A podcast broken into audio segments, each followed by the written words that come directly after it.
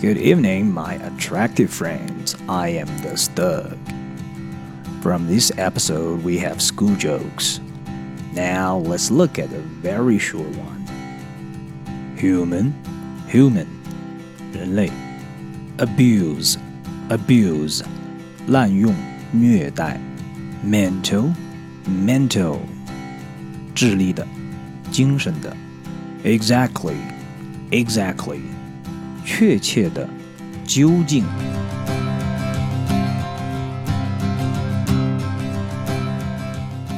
Here comes the first one. The teacher. What exactly is math? 老师问数学究竟是什么？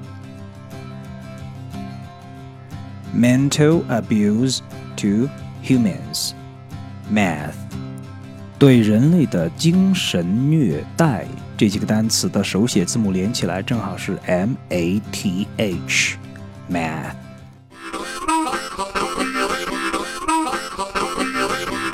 我们再来听一遍，Teacher。What exactly is math?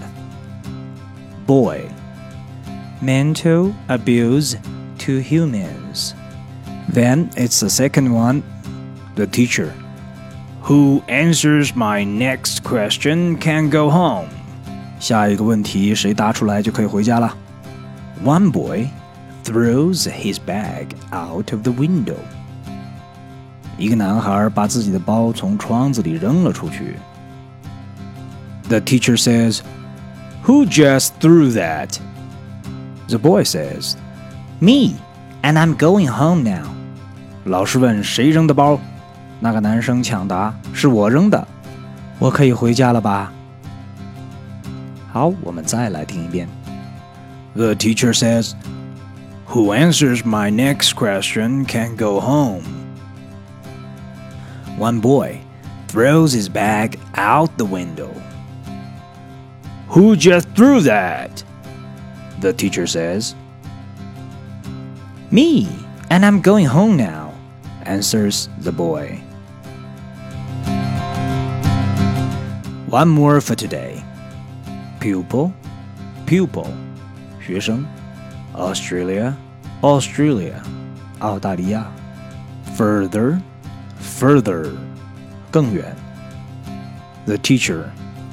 Which is further away, Australia or the moon?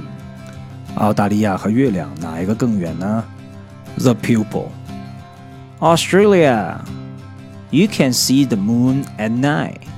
澳大利亚更远，因为在晚上我们是看得见月亮的，但是却看不见澳大利亚。Okay, one more time. A teacher asks, Which is further away, Australia or the moon? The pupil answers, Australia. You can see the moon at night. That's the joke for us today. Thank you for your time and patience. Please remember, always be attractive.